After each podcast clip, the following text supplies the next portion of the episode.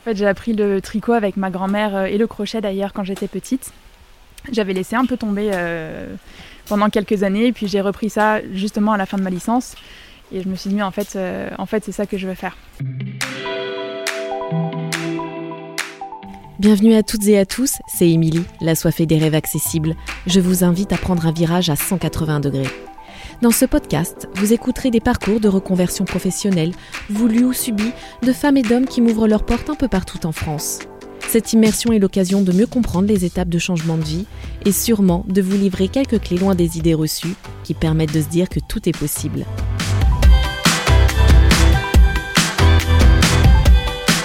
À 180 degrés. Se rendre compte que l'on a fait fausse route durant ses études ne veut pas dire que l'on n'est pas apte à se reformer tout de suite après l'obtention de son diplôme, surtout pour un métier en voie de disparition. Pour ce nouvel épisode, cap sur Guidel pour les machines circulaires de l'atelier de confection du Minor, une bonnetterie historique, la plus vieille de Bretagne encore en activité.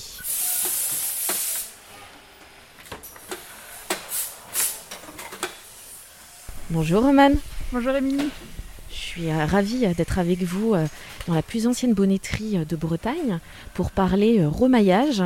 Alors, je, je suis pas très douée, hein, tricotage, tout ça. Je, je ne sais pas même qu'est-ce que c'est que du remaillage. Ah bah alors justement, ça tombe bien parce que j'étais en train de monter les bandes d'un gilet. Donc en fait, vous voyez, c'est pas après c'est pas bien compliqué. Il faut avoir de bons yeux par contre. Ah, parce que là, vous enfilez maille par maille. C'est ça. Du coup, je pose ma bande maille par maille. Après, je vais poser du coup le côté du gilet déjà monté sur lequel je veux poser la, bande. Et puis ensuite, je vais rabattre de nouveau maille par maille. C'est aussi une opération qui est beaucoup plus longue que lorsque c'est monté euh, en machine à la raseuse. C'est cousu et coupé en même temps. Le remaillage, en fait, ça permet de garder les mailles. Et comme elles n'ont pas été coupées, elles resteront intactes. C'est pour ça que c'est plus durable. Alors attention, ça va faire un peu de bruit. hein.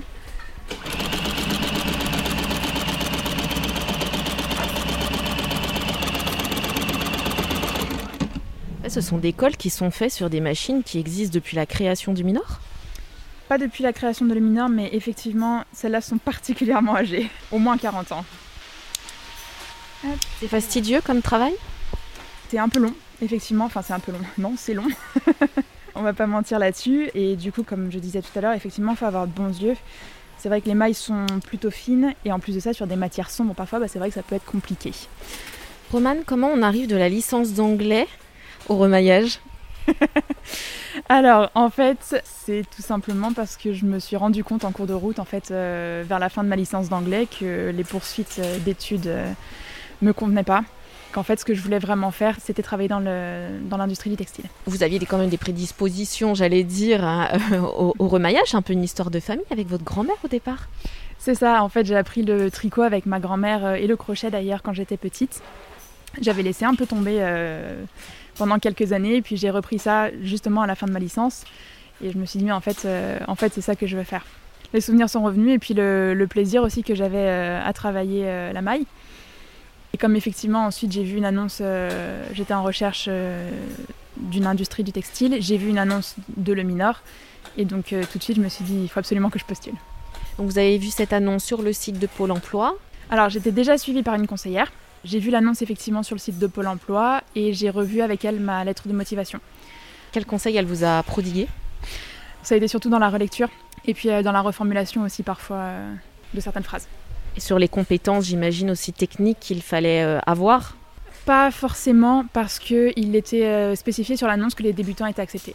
Donc à partir du moment où on fait un peu de couture, il était tout à fait possible de postuler. Vous avez euh, déposé ensuite directement votre CV, votre lettre de motivation au sein du Minor, hein, qui est rentré en contact avec Pôle Emploi et votre conseillère a fait en sorte que vous puissiez suivre un stage avant une formation. J'étais en copie des mails qui ont été envoyés de Le Minor vers euh, la conseillère Pôle emploi qui s'occupe des entreprises et qui faisait donc une demande de PMSMP, donc le stage, suivi d'une AFPR, donc la formation.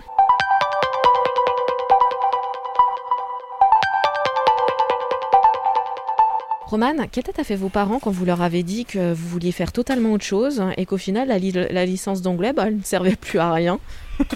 Alors en fait, ça n'a pas posé de problème parce que justement, comme je cherchais depuis plusieurs années et qu'ils commençaient plutôt à s'inquiéter du fait que je trouvais pas ce que je voulais faire, euh, ils étaient plutôt contents d'apprendre que j'avais trouvé euh, ma voie. Est-ce que vos amis vous ont compris? Vous avez 25 ans, vous êtes jeune, ce n'est pas forcément un métier auquel on pense à cet âge-là?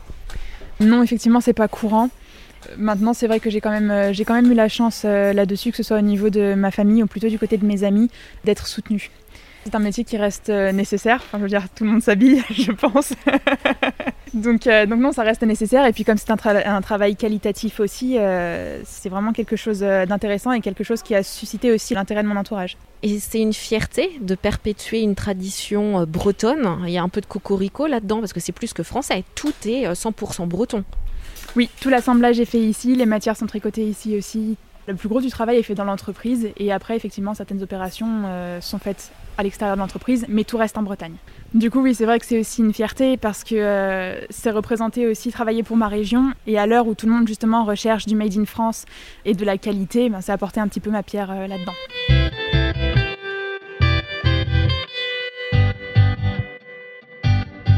Et Romane, vous êtes euh, entrée en formation avec Malou Gagne pour apprendre le travail du remaillage. C'est un métier qui est en voie de disparition totale, que l'on ne retrouve que dans l'industrie du luxe. On peut dire qu'après le départ à la retraite de, Malou l'année prochaine, vous serez donc l'une des dernières euh, remailleuses françaises avec les deux autres apprentis qui viennent aussi d'arriver. C'est ça, en fait, euh, jusqu'à présent, ils retrouvaient, euh, retrouvaient personne pour reprendre le remaillage.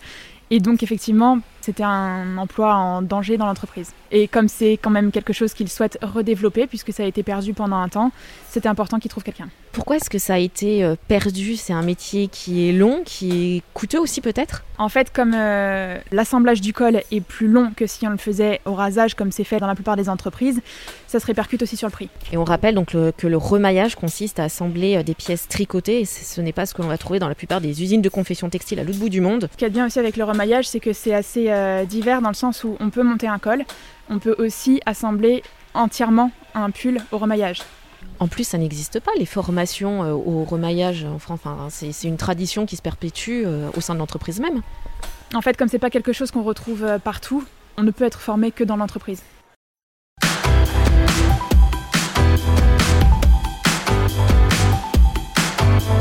Alors, ici, Romane, on va monter le col du blouson.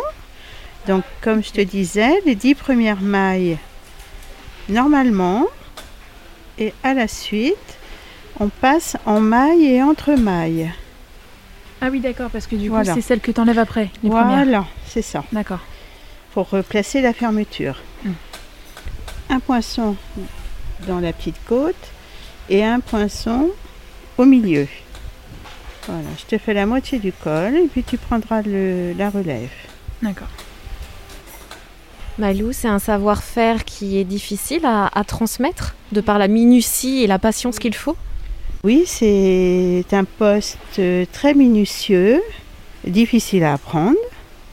Il faut beaucoup de patience, être très concentré sur euh, le travail.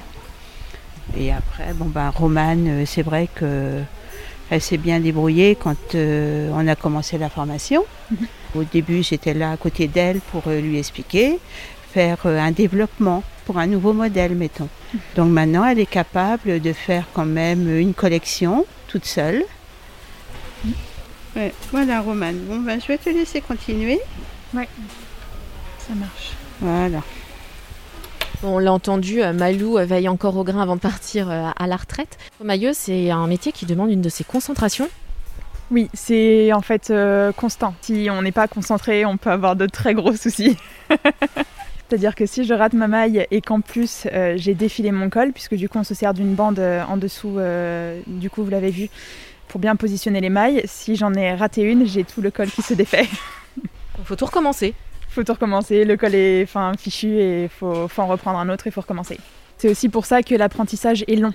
Pour euh, former quelqu'un au remaillage, vraiment pour bien bien le former, il faut à peu près trois ans pour pouvoir avoir le rythme tout en ayant l'attention qui est nécessaire et en, voilà, en le faisant euh, tout très bien de bout en bout. Pour les gens qui euh, nous écouteraient, qui n'oseraient pas sauter le pas, quels conseils vous leur donneriez? De pas se laisser abattre parce que c'est vrai que ça peut être euh, ça peut être très stressant. Il y a beaucoup de détails à prendre en compte dont on se rend compte au fur et à mesure en fait en observant euh, notre propre travail. Et c'est vrai que ça peut être assez déstabilisant et parfois un peu démoralisant de se rendre compte qu'on n'a pas les on le résultat qu'on voulait en fait.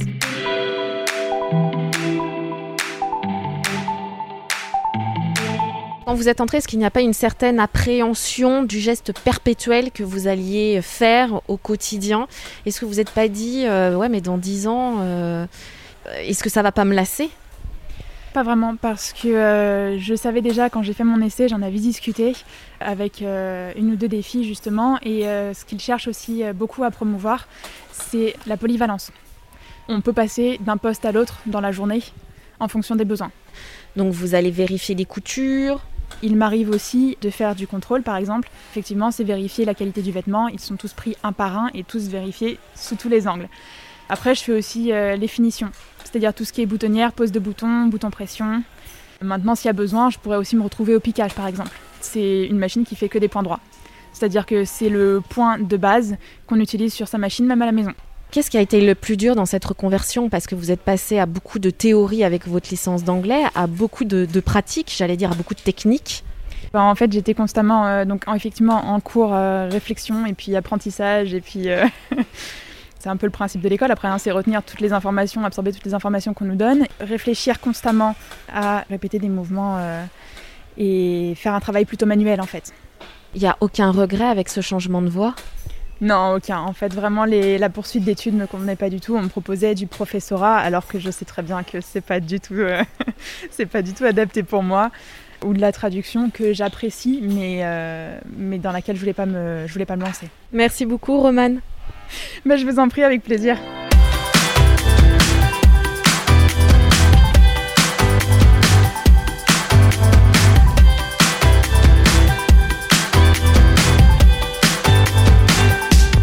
180 degrés.